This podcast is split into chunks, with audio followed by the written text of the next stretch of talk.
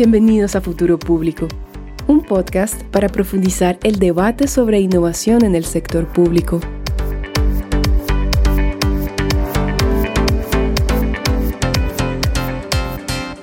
Hola, hola, bienvenidos a Futuro Público. Yo soy Alberto Burs.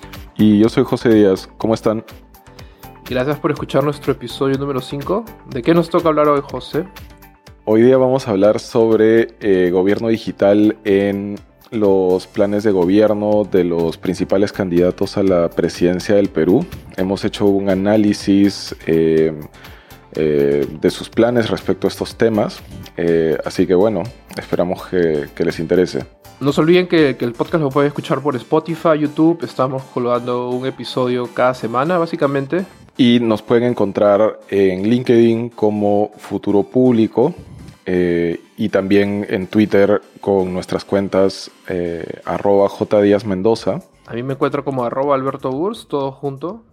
A modo de introducción, eh, este episodio lo hemos decidido hacer bastante personal, es decir, no, no tenemos un invitado, pero es principalmente porque decidimos analizar los planes de gobierno de los principales candidatos a la presidencia en Perú nos parece importante visibilizar eh, los distintos ángulos o los distintos temas que abordan, en este caso, para el tema de eh, gobierno digital, innovación, datos, etcétera, que es básicamente lo que, lo que nos junta en este podcast.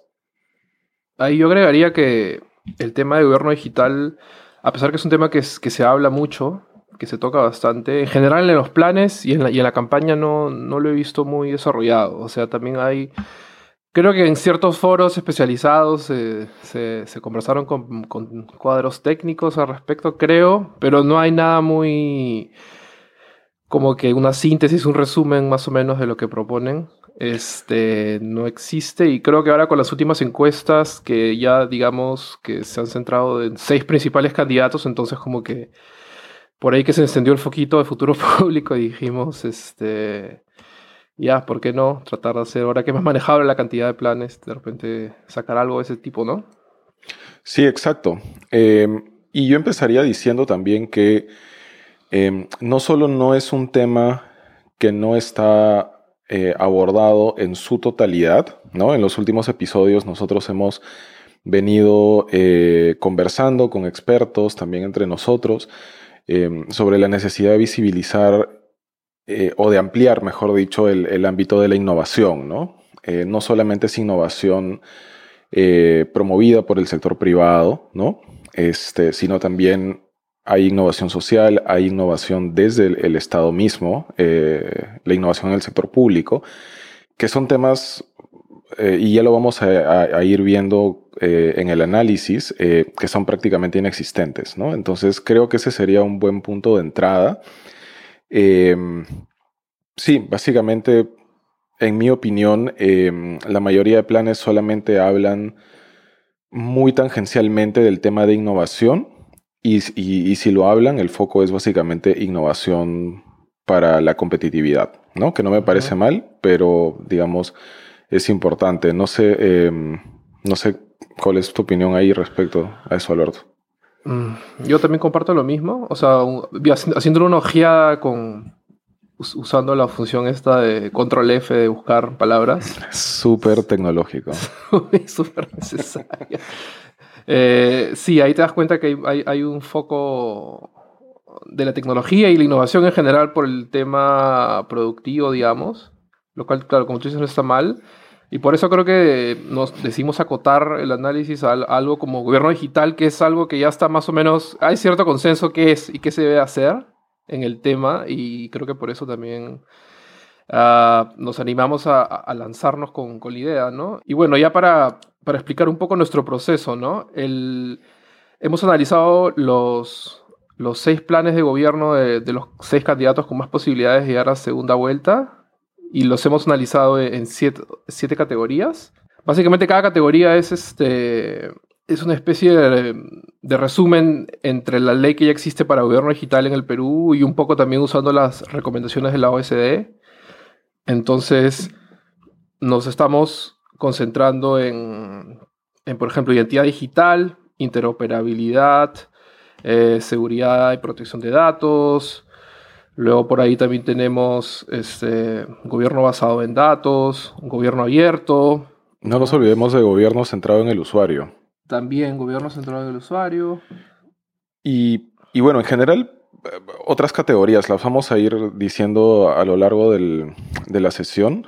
Eh, de hecho, vamos a postear una infografía eh, que está súper bacán con este análisis eh, y también va a estar disponible em, el, el, board que hemos, que hemos armado ya con el detalle específico de las propuestas de cada candidato. Así que ahí se pueden ubicar totalmente con eso. En la infografía va a estar un poco más simplificado para que se pueda entender fácilmente, pero Sí, básicamente en la infografía hemos un poco como que tomado, eh, hemos hecho como que un check, un medio check y una X para ver este, los que desarrollan el tema, los que lo desarrollan muy básicamente o muy ampliamente y bueno, los que ni siquiera lo tocan, ¿no? Entonces, pero acá en el podcast un poco la idea es profundizar más, ¿no? Bueno, entonces, ¿qué tenemos que decir al respecto, Alberto? Yo creo que en, líneas generales, eh, o sea, el tema de gobierno digital está en el, en el radar de, de, todos los candidatos, ¿no? Hay como un cierto consenso sobre la importancia del tema, eh, pero yo diría que las diferencias en el nivel de desarrollo del tema en los planes de gobierno es en algunos casos abismales, ¿no? Y un poco preocupante. Tenemos, tenemos candidaturas que han desarrollado el tema relativamente bien o mínimamente bien y tenemos candidatos pues que lo han, le han hecho una pasada de refilón nada más, ¿no? Claro, o sea, y eso es eh, importante decirlo, ¿no? Eh, en realidad, creo que ningún candidato, o sea, si nos queremos poner como súper eh, exquisitos. O candidata. candidata. Sí, perdón. o sea, si nos queremos. candidaturas. si nos queremos poner exquisitos, ¿no? Como que a unos niveles, digamos, aceptables, en realidad ningún partido político o ningún candidato o candidata están Em, están proponiendo cosas que, vayan a cambiar sustancialmente el, panorama, ¿no? Eh, de hecho, aquellos que lo hacen relativamente mejor, en nuestra opinión, tampoco es que, sea lo óptimo, ¿no? Sí, o sea, hay candidatos que, que básicamente creo que se toman el tema más en serio que otros, pero sí, se, se nota que nadie, o sea, no es un tema clave, ¿no? Al parecer. O sea, el tema de la digitalización creo que no, eh, en, las condiciones actuales, al menos políticas y económicas, creo que no está tan alto en la agenda, a pesar que debería, ¿no? Porque ya con el tema de la pandemia, un poco que la, interacción digital se está volviendo pues cada día más importante, ¿no? Ya sea con el Estado o en general en la sociedad, ¿no? Entonces, hay varias cositas ahí que podemos hablar. Y yo creo que podemos empezar un poco con los que creo que nos parecen los mejores planes en, en la materia, que eh, yo creo que está entre, entre, las, entre los candidatos, el candidato Forsyth y la candidata Keiko Fujimori. Me parece que los dos, ambos tienen planes interesantes, con cierto desarrollo. Yo creo que el plan de, Keiko es, este, se nota un poco que ya tienen experiencia haciendo planes, al menos con tantas elecciones que han postulado, así que un poco que el plan de Keiko, por ejemplo, tiene, se nota, ¿no? Que la pluma al menos está más, este, tiene un, está un poquito mejor que en la, de Foresight.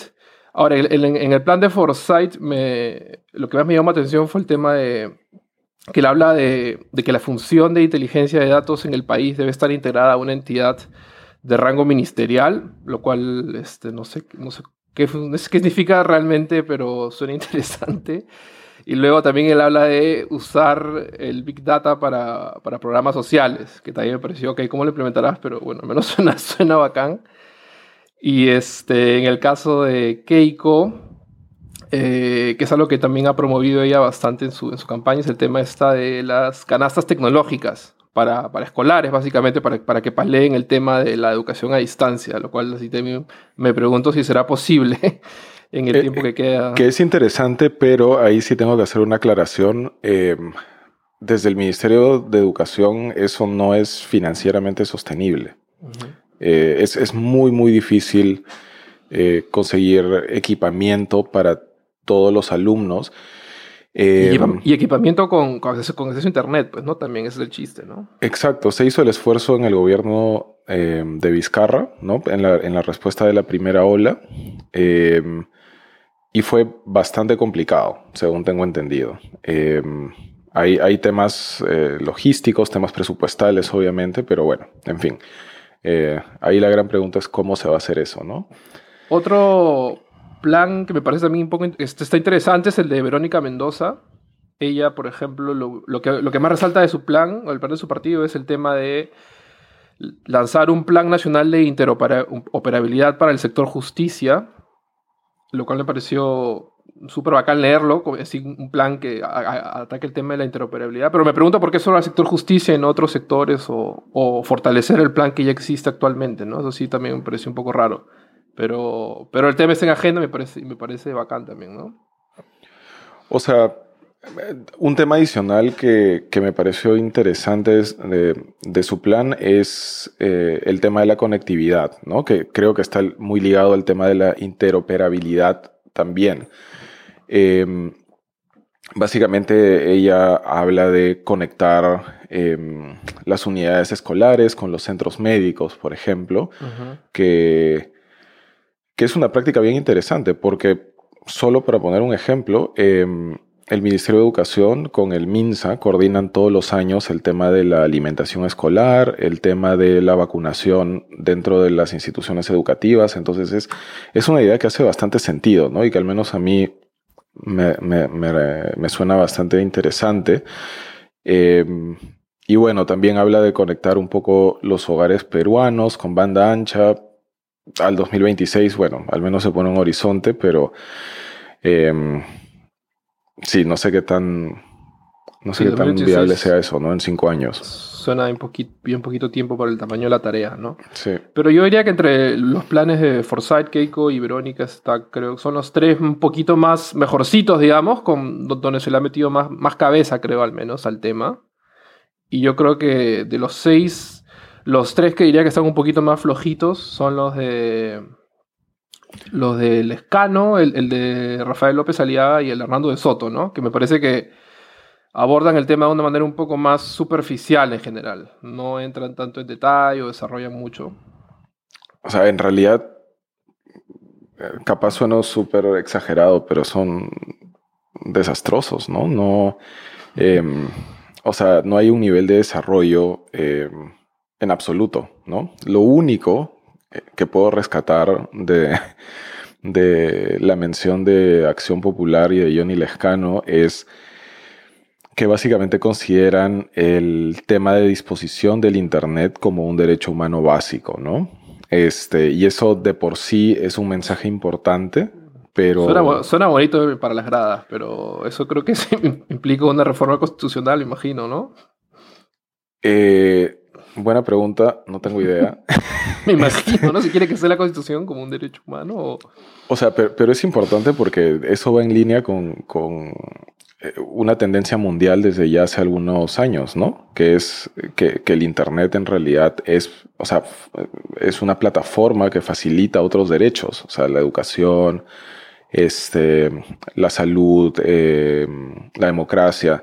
Entonces, eso es lo único que me parece rescatable. Del res, después de eso, yo no veo absolutamente nada en Acción Popular. Avanza País en un nivel un poquito más extremo, creo yo. El, plan de Hernando de Soto de, Avanza País, por ejemplo, no menciona la palabra Internet en absoluto.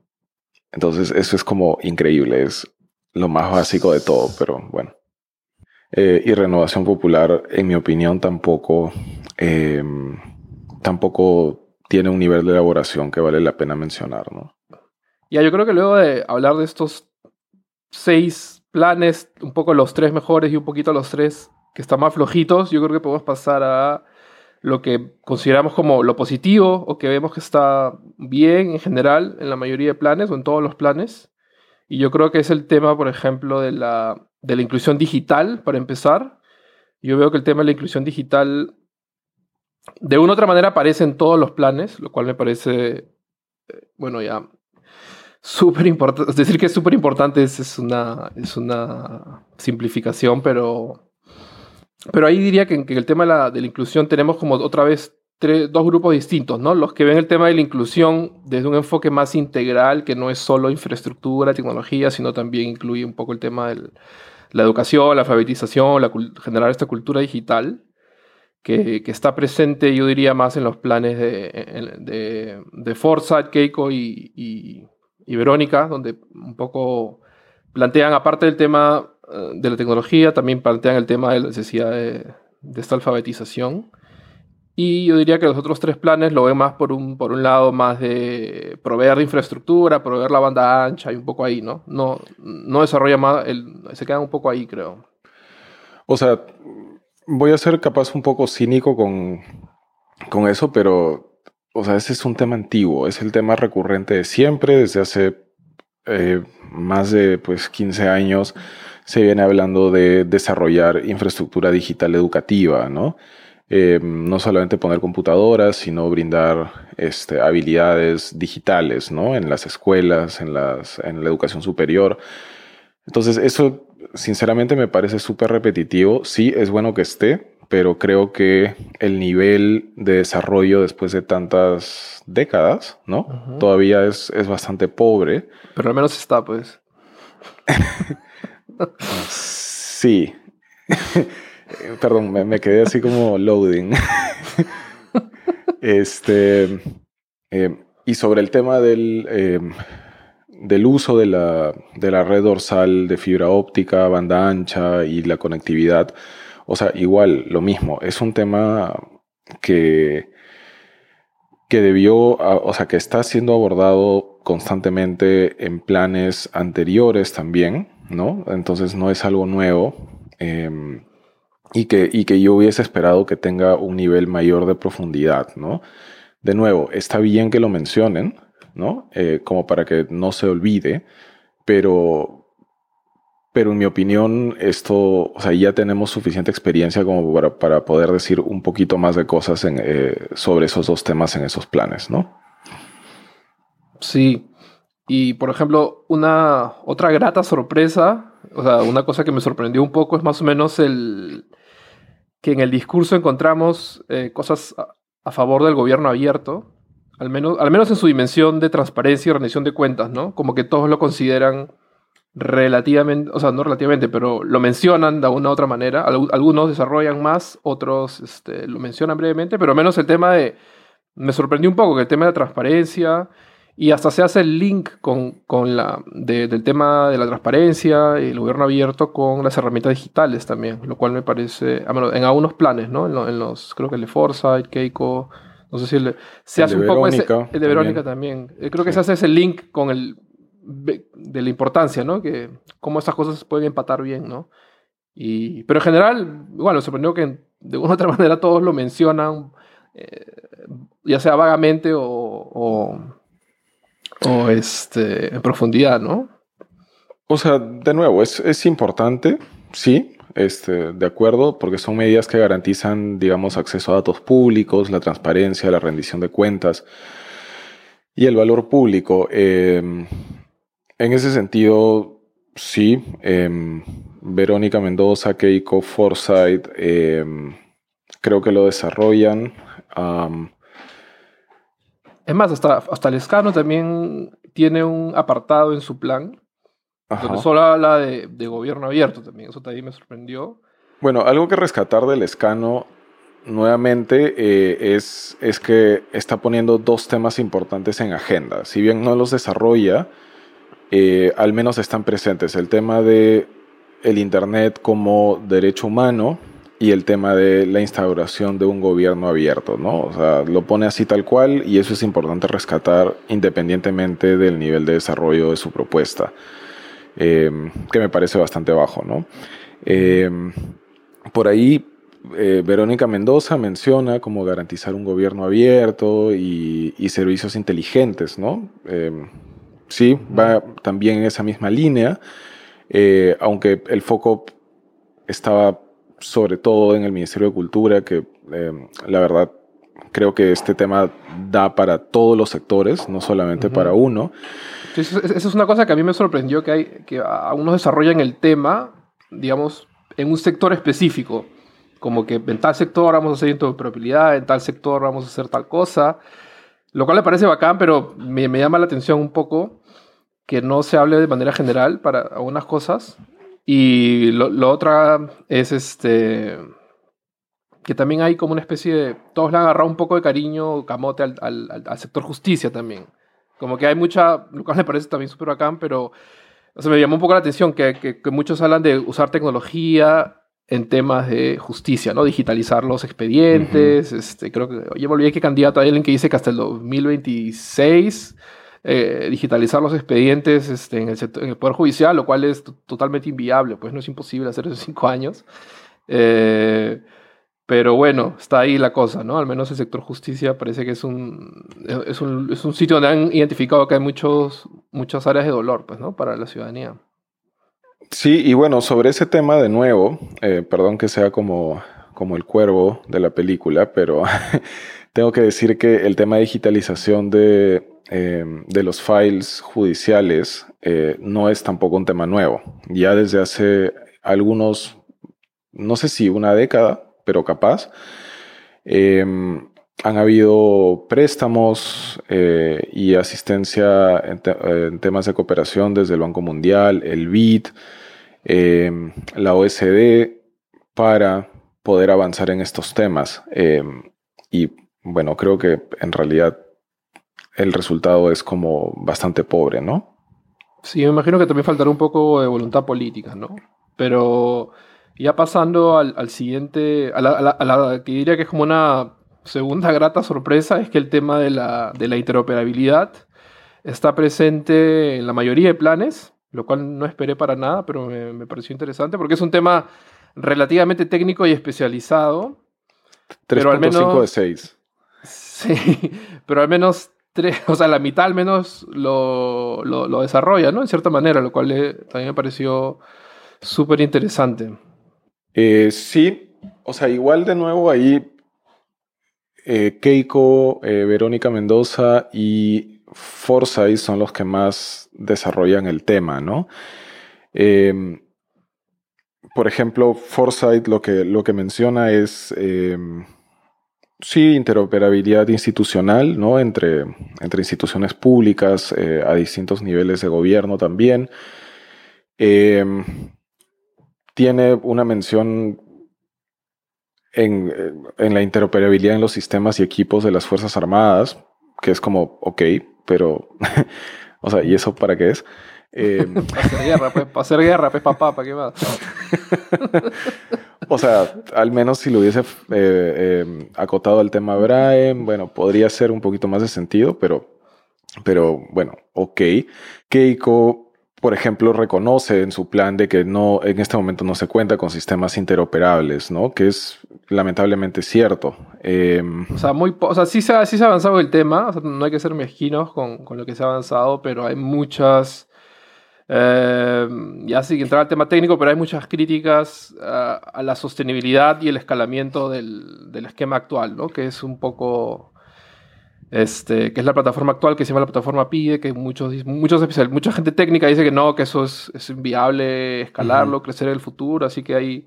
O sea, nadie, nadie lo ha, se, ha refer, se, ha referido directamente al tema, pero sí, este, bueno, al menos está presente en el discurso, ¿no? Hay, hay, algo lo cual me alegra. Sí. Y ya como, ya como pasando a los, a lo que digamos que podemos considerar como, como, lo, como lo malo, lo feo que vemos en todos los planes, eh, el primer punto que para mí es que se tiene que mencionar y, y, y, y me apena que nadie lo toque es el tema de, de, la identidad digital, que no está presente en ningún plan de gobierno. O sea, me parece que ahí hay una especie de, de falta de entendimiento de la importancia de tener un, el tema de la, de, la, autenticación digital, que te puedas identificar en línea, que el Estado que te puedas loguear, como te logueas al Facebook, al, a tu correo electrónico y que puedas, que puedas transaccionar con el Estado.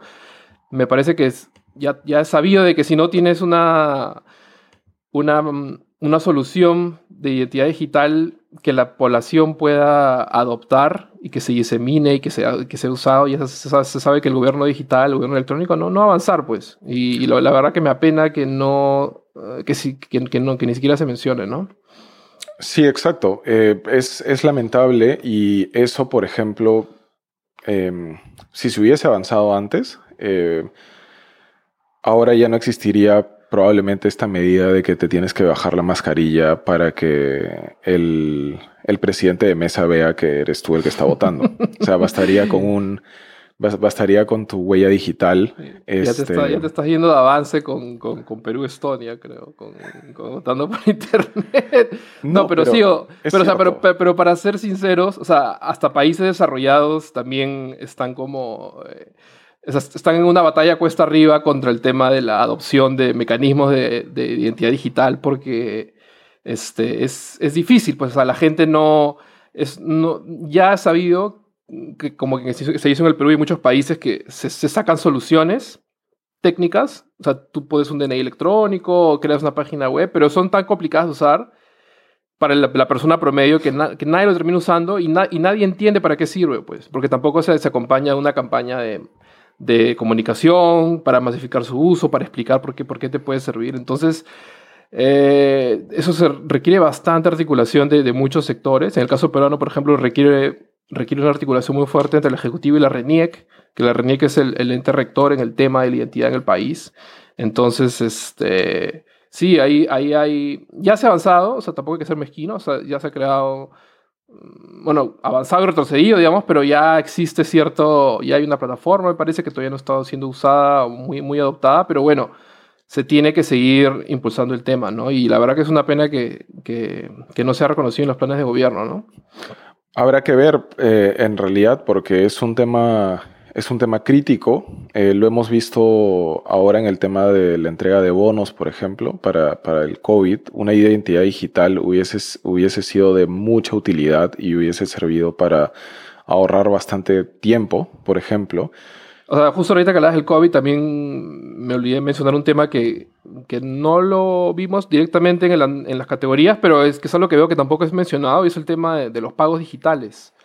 Es decir, eh, digamos, o sea, para tú transaccionar con el Estado, que, el Estado te brinda un servicio, normalmente tienes que ir al Banco de la Nación, pagar, que te den tu voucher y luego te das una entidad, ¿no? Pero en el, Perú ya se creó una pasarela de pagos, que es el pago.p del Banco de la Nación lo malo de esta plataforma es que solo acepta Visa y Mastercard, pues, ¿no? Entonces, digamos, claro, que son tarjetas estándar que te, que te da un banco comercial en, el Perú. Pero claro, con el nivel tan bajo de bancarización que, hay en el país, pues es este. No veo nadie que proponga algo como, como mejorar el tema, y lo cual es, sobre todo en época de pandemia, es un poco triste porque, claro, igual eso significa que en teoría tienes que seguir yendo físicamente a, si quieres, si quieres hacer un trámite con el Estado, tienes que ir, seguir yendo físicamente a un sitio a pagar, ¿no? Como y hacer tu cola, ¿no? Entonces es este, algo que también veo que falta, ¿no? Sí, o sea, y eso creo que nos lleva un poco también al tema de la seguridad y protección de datos, ¿no? Em, que es em, otro, otra dimensión relevante en nuestro análisis, eh, donde nuevamente eh, no hay una mención a este tema, ¿no?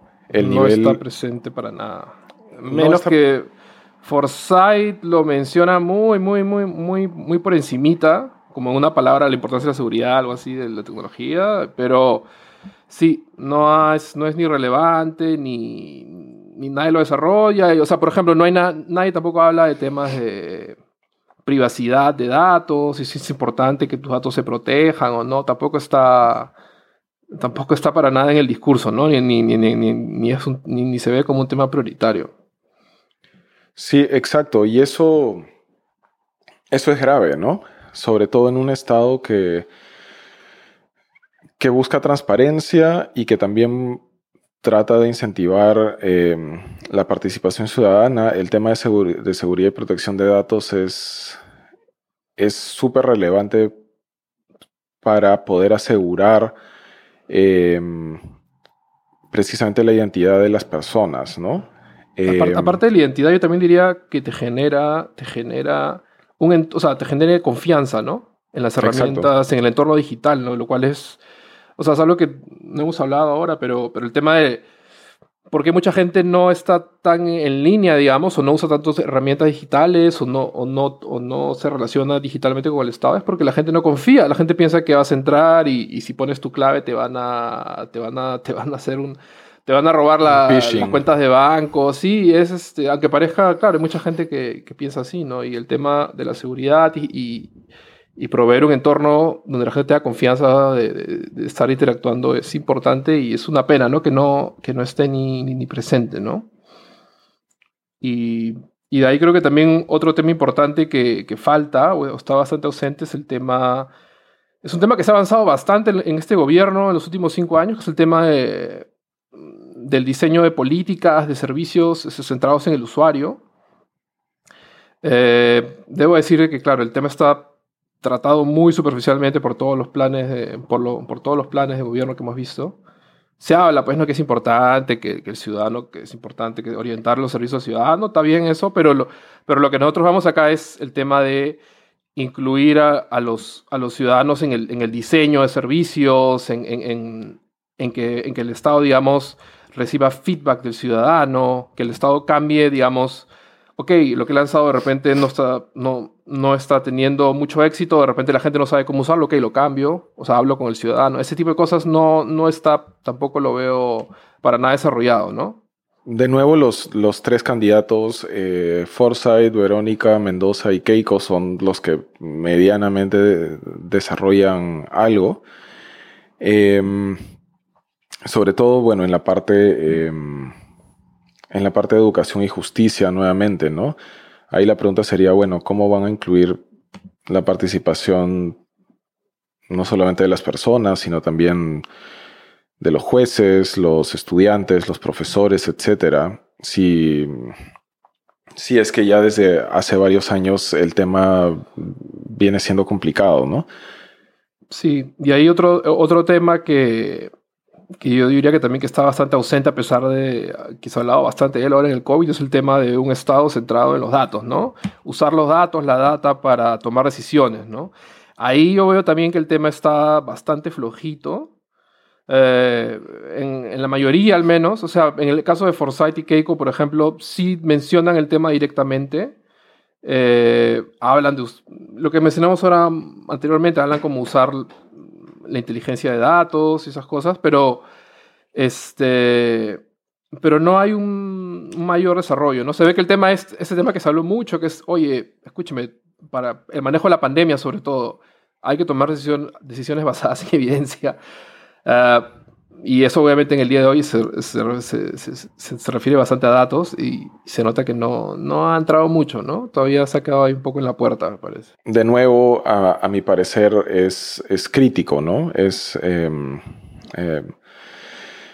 es casi negligente, diría yo, considerando que em, durante todo el 2020 y ahora en el 2021 estamos teniendo una crisis de datos. Necesitamos información. Eh, el Estado necesita información para actuar de mejor manera. Los ciudadanos necesitan información disponible, em, soluciones a la medida para, eh, bueno, para lo que están pasando. Em, y me parece en verdad increíble de que eh, no haya una mayor profundización de, esto, de estos temas en prácticamente ninguno de los planes, ¿no? Y ya creo que con eso culminamos el episodio de hoy. Espero que, bueno, primero que todo que los que van a votar el domingo, este domingo, eh, lo hagan con conciencia y si el tema de gobierno digital es sumamente importante para ti, esperamos que te haya ayudado a, elegir bien. O, Revisen la infografía. Sí, también la infografía que es un... ahí hemos tratado de aterrizarlo de una manera que ojalá se pueda entender fácilmente. Pero sí, bueno, no se olviden de que el podcast lo, encuentran en Spotify, YouTube. Ahí colamos todos los episodios cada semana. Nos pueden encontrar en LinkedIn como Futuro Público y en Twitter a mí como arroba J. Mendoza. Y a mí me encuentran como arroba Alberto Bus, todo junto. Esperamos que esto haya sido de utilidad para ustedes, eh, sobre todo, bueno, a los que les interesa el tema de innovación, em, digitalización, etcétera. esto podría ser eh, capaz decisivo ¿no? en el voto, por decirlo de ese modo. Eh, pero bueno, sí, esperamos de que haya sido de su agrado. Eh, si tienen consultas o quieren discutir sobre este tema, nos pueden contactar a nuestras redes y bueno, felices también de, de escuchar sus comentarios al respecto. Así es. Y con eso despedimos el programa y gracias por escuchar y un abrazo para todos. Chao. Chao.